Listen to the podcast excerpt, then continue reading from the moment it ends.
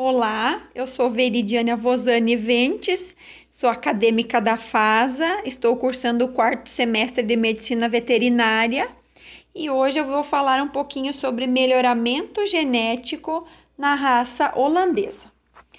A origem da raça vem da Holanda, considerada uma raça cosmopolita, possuindo o maior potencial para produzir leite entre as raças leiteiras. Assim se destaca mundialmente.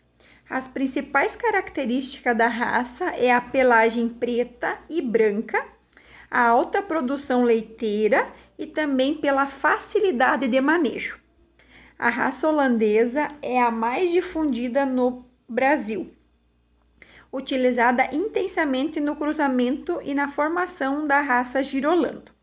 Os criadores da raça holandesa usam semi importado e nacional, assim para obter melhores resultados na genética de seu rebanho.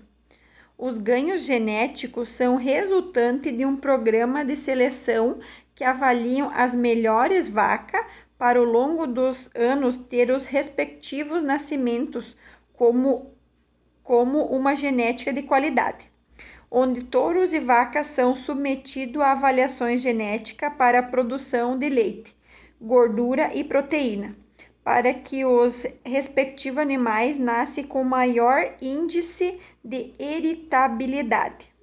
E também os produtores de leitaria optam por fazer o sêmen sexado.